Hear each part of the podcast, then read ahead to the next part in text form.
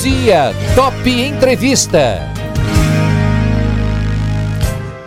Eu converso hoje com o professor de Relações Internacionais da Unisagrado, Bruno Pasquarelli. Bruno, que também tem formação em Ciências Políticas. E o assunto de hoje é um cenário político brasileiro, uma vez que a gente tem aí bastante informações e fatos que estão acontecendo aí nas últimas semanas que é, a gente deve, e o Bruno melhor que ninguém, já que estuda sobre isso, dá para fazer uma análise sobre quais são os rumos da nossa política. Bruno, bom dia, você está me ouvindo bem? Bom dia, Eduardo. Estou ouvindo sim. Então tá certo. Muito obrigado, viu, por estar com a gente nessa manhã. Ô Bruno, o que a gente queria conversar com você é o seguinte, a semana, as últimas semanas na política brasileira têm sido bastante conturbadas, né? Com demissões de ministro, acusações do ex-ministro da Justiça Sérgio Moro e na semana passada a divulgação daquele vídeo da reunião ministerial, onde a gente pôde ver mais ou menos como é que funciona uma reunião né, entre o presidente e os seus ministros, os seus, é, os seus secretários, enfim. É, Para algumas pessoas chamou a atenção o tom daquela reunião, o ex-ministro Sérgio Moro né, tinha como essa reunião aí um ponto bastante interessante na defesa das suas acusações, de que o presidente Bolsonaro teria ah, interferido na, na, na, Polícia Federal. Como é que você está vendo todo esse movimento do governo federal, bem no momento complicado que a gente está vivendo na, na, na questão da saúde, que é a pandemia do coronavírus, né, onde os números avançam a cada dia, mas a política parece que está, é, vamos dizer assim, é, combatendo, né? Tá, tá dividindo o espaço na mídia também com a saúde. Bom, bom dia, Eduardo. Obrigado novamente pelo convite, tá. poder estar aqui conversando com vocês. Então, a gente tem que considerar é, duas questões centrais, talvez, nessa reunião, né? É, além de outras, né?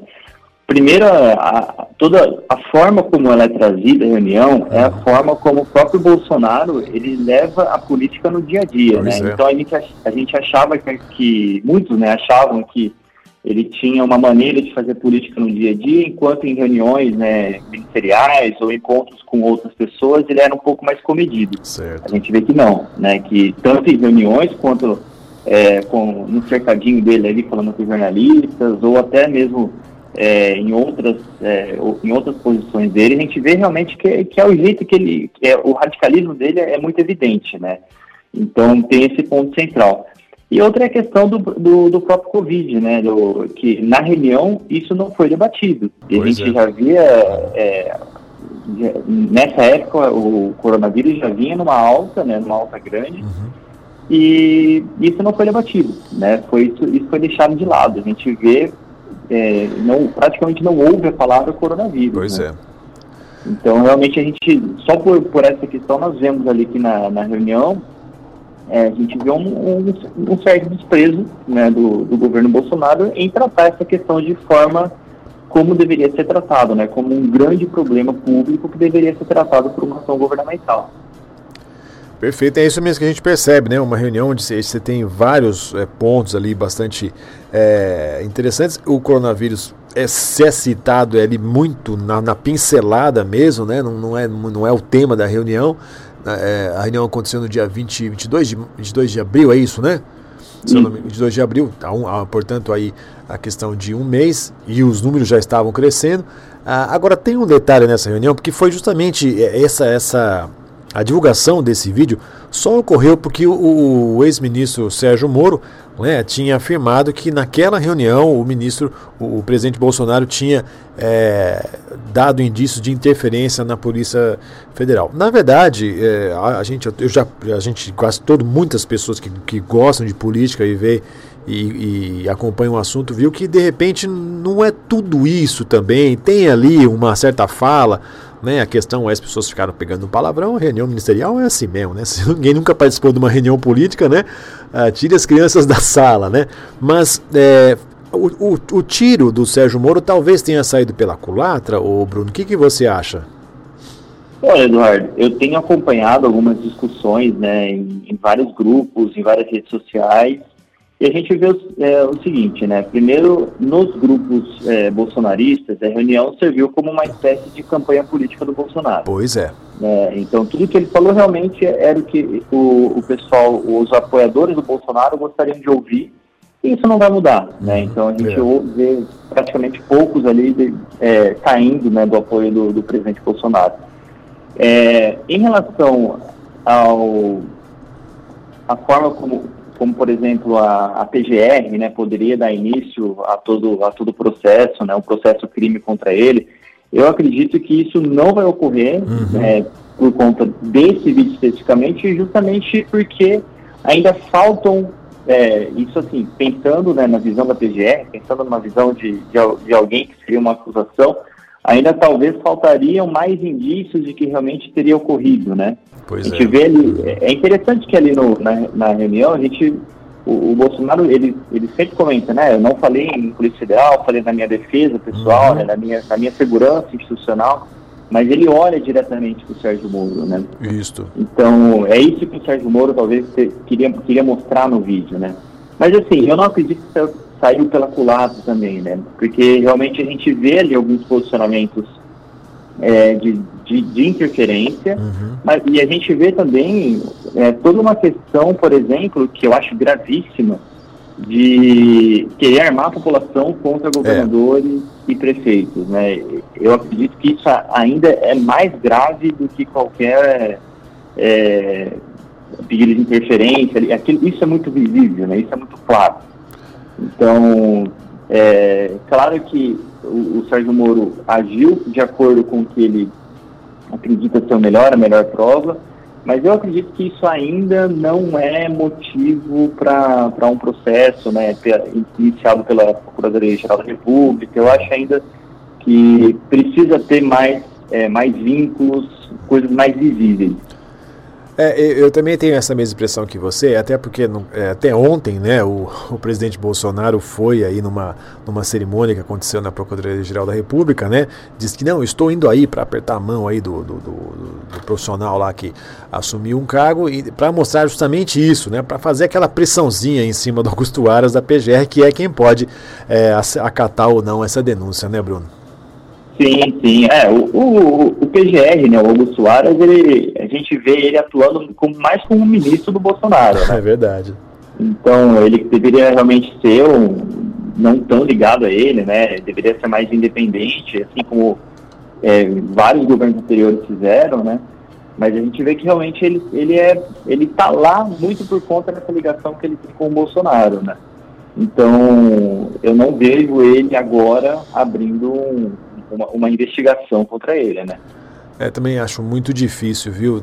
E, e, e o vídeo realmente, como você disse, é, teve esse outro, se por um lado, né, para quem era não, não, né, contra o Bolsonaro, pôde ver, falar, tá vendo, era isso mesmo, ele é dessa forma, ele é né, a, a, maneira como ele age, mas para, para o grupo bolsonarista, eu gostei muito de um, de um comentário, disse que foi assim, um, a, um vídeo de uma hora, né, um, como é que eles disseram, um, não é um plus, é uma um bônus, né?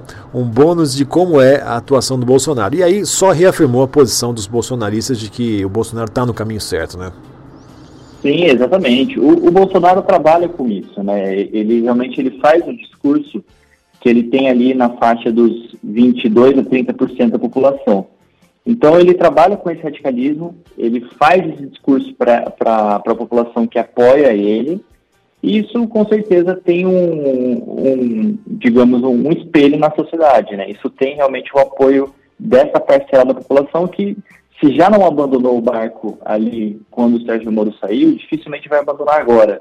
O Bruno, também essa mesma reunião, além da fala de alguns ministros, teve alguma fala em, em particular do Bolsonaro em que ele, ele, ele xinga principalmente é, três governadores, né? Do Rio, de São Paulo, se eu não me engano, do Pará, se eu não me engano, ele, ele usa nomes né, impróprios aí para se referir. Lembrando que num dia antes ele teve uma reunião com os governadores, né, para acertar algumas questões referente ao reajuste do funcionalismo público.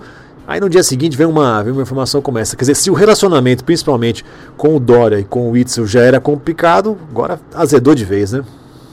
Exatamente. E, o Brasil tem um sistema federalista, né?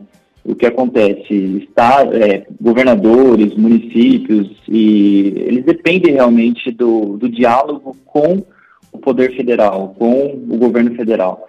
Então, esse, esse diálogo é imprescindível, né? essa coordenação, porque o, É, estados e municípios, por exemplo, não arrecadam tanto quanto o governo federal. Então, eles realmente precisam de repasse de recursos, precisam de coordenação. E num, num momento como esse, né, de pandemia, isso é, mais que isso, é, isso é ainda mais do que necessário. E a gente vê que isso não ocorre, né? Então, com toda essa questão, na verdade, isso ocorre em algumas, algumas questões, é, algumas aberturas do, do, diálogo do próprio Bolsonaro, mas aí vem uma reunião dessa e mostra que a abertura para o diálogo não é tão grande assim, muito pelo contrário, né? Então, isso é muito problemático para o nosso momento atual, né? É uma, é uma crise é, sanitária potencializada por essa crise política em todas as esferas. É, e o que, que a gente, que nós aqui jornalistas né, e, e a mídia como um todo questiona é, nesse momento é justamente isso. É, quando todos os esforços deveriam estar sendo é, colocados para o combate né, na questão da saúde ao coronavírus, a gente vê o presidente criando fatos né, justamente para poder concorrer com essa situação. Né? Então é muito complicado. E aí, ao invés de se ter um pacto comum, não, vamos todos combater é, com cloroquina ou sem cloroquina, eu acho que essa é uma discussão tão pequena perto do, do, do, da, da, questão da doença, né? É, não se tem isso, né? E você vê o Bolsonaro criando fatos, me parece, justamente para tirar um pouco do centro ah, das atenção a questão principal no país, que é a, a, o assunto que é coronavírus, né? Exatamente. O que a gente vê no mundo, né, são exemplos de líderes que estão dialogando com oposição com pessoas que até então eram seus adversários políticos. Né? A gente vê um pouco disso ocorrendo na Argentina, a gente vê isso ocorrendo na França, e, é, na, o, acho que o principal exemplo é a Angela Merkel na, na Alemanha. Uhum. E o que acontece é que os líderes estão dialogando porque precisam dialogar num momento como esse. Né? É necessário ter essa, esse debate. É, isso não acontece no governo Bolsonaro e isso realmente é muito ruim para a nossa democracia. Né? Uhum. É claro que o, o, o, Bolsonaro, e ele já declarou isso, ele tem um interesse eleitoral né, em 2022. Sim. Então, isso é mais do que visível, né? Essa ideia de que é, ele precisa, de certa forma, tirar os seus é, inimigos políticos, né, de, de perto, de tirar do radar, enfim, ele nem enxerga como adversário, ele enxerga como inimigo, né? E esse é o grande problema, você vê os outros como seus inimigos. Aí o diálogo fica muito, muito mais complicado. E em um momento como esse, o diálogo é essencial, isso é a base da democracia, né? Ter o diálogo.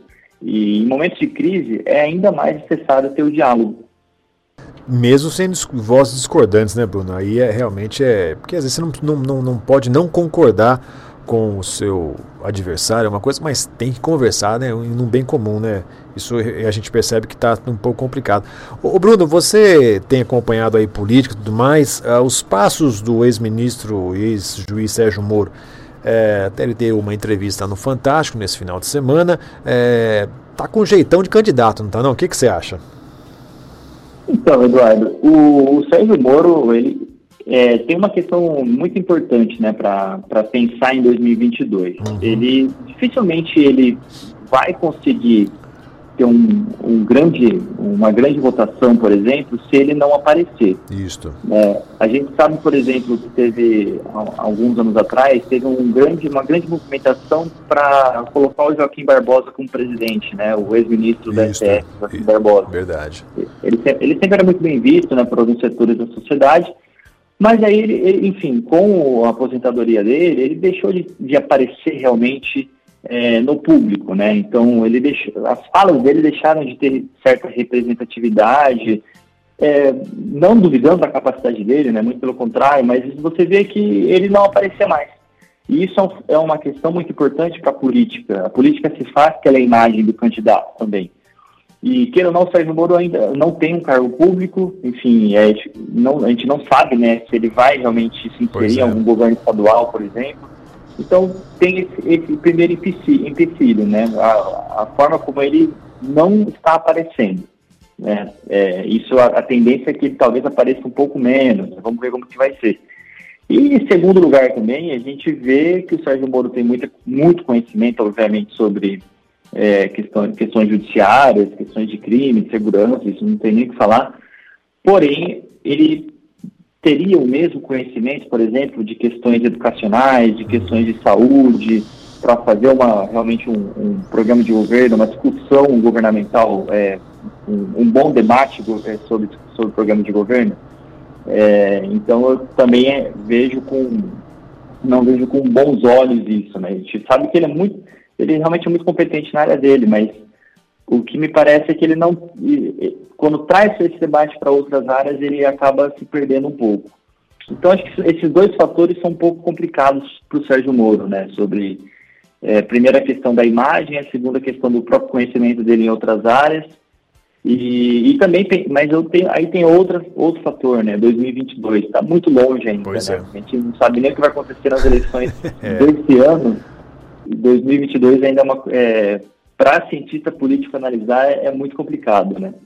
O Bruno, você comentou justamente essa questão das eleições municipais, né? O ST, ST, STE, né? Supremo Tribunal Eleitoral, está realmente discutindo isso, né? É, muito provavelmente devemos ter eleições esse ano. Discutiu-se de, de, de, jogar mais para frente, que seria muito complicado.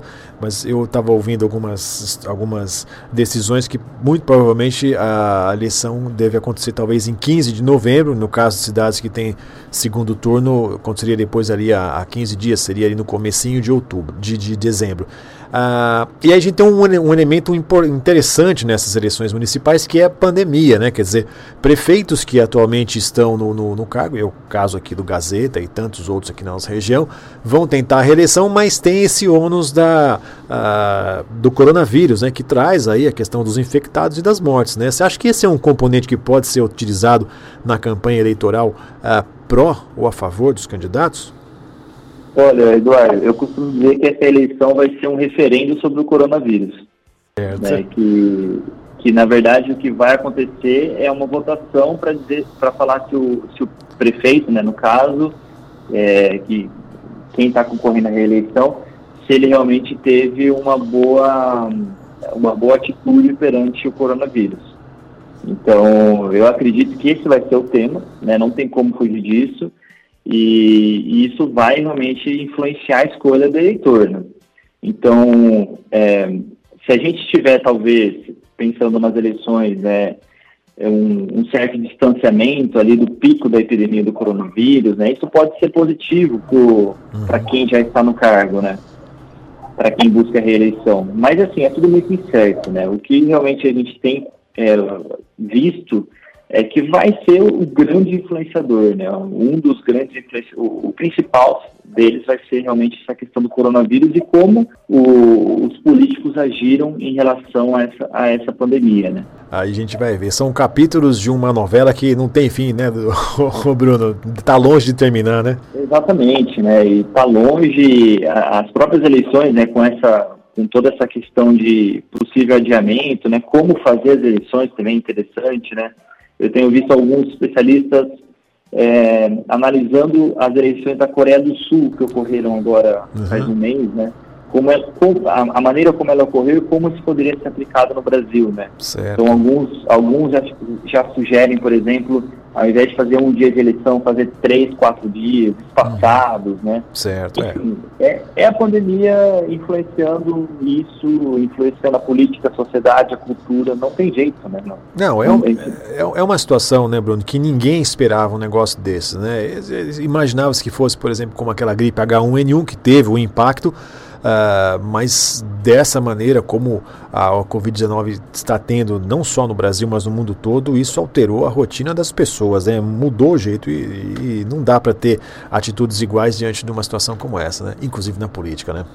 Não, não, não tem como. Isso é uma, é uma, é uma pandemia completamente diferente das outras. Né? Os estudos têm mostrado isso, né? como ela se alastra com mais é, rapidez ela pode realmente não ter uma letalidade muito grande, mas ela ela realmente a sua a maneira como ela se dissemina é muito é muito violenta né? Você vê aí que Isso, muito rápido, é muito rápido né? e, e aí a gente tem reflexo em todas as esferas da sociedade né? Na economia obviamente é. acho que é a principal dela é, na cultura na forma como as pessoas se, se relacionam né? No dia a dia também enfim na política muito muito importante né? Tudo é, no esporte, no lazer, em todas as áreas a gente vê isso, né? E, e as coisas realmente estão mudando desde aquele momento, né? A gente não pode mais pensar o mundo é, um mundo diferente, né? Um mundo é, sem coronavírus.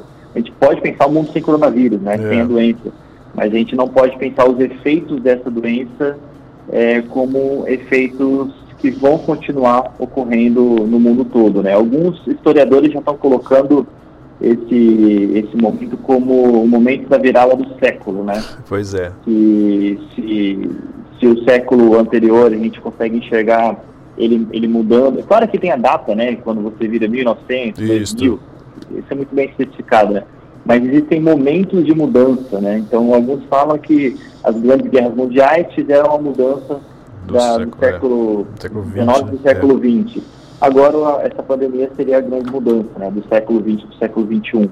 Bruno, eu quero agradecer, viu, você ter disponibilizado aí um tempinho para bater esse papo com a gente. A gente volta a falar com você mais para frente, porque com certeza é, a pandemia e os desdobramentos do governo, seja local, não é nem falando do governo do estado, né? Vamos deixar isso para um outro para um outro momento, tá bom? Mas eu agradeço, obrigado, viu, por estar aqui com a gente. Tenha um ótimo dia, viu, Bruno? Eu que agradeço, Eduardo. Obrigado pelo convite. Sempre que vocês precisarem, podem contar comigo. Então eu conversei com o professor de Relações internacionais, com formação em ciências políticas, da Unisagrado, Bruno Pasquarelli. A gente falou sobre o atual cenário da política brasileira.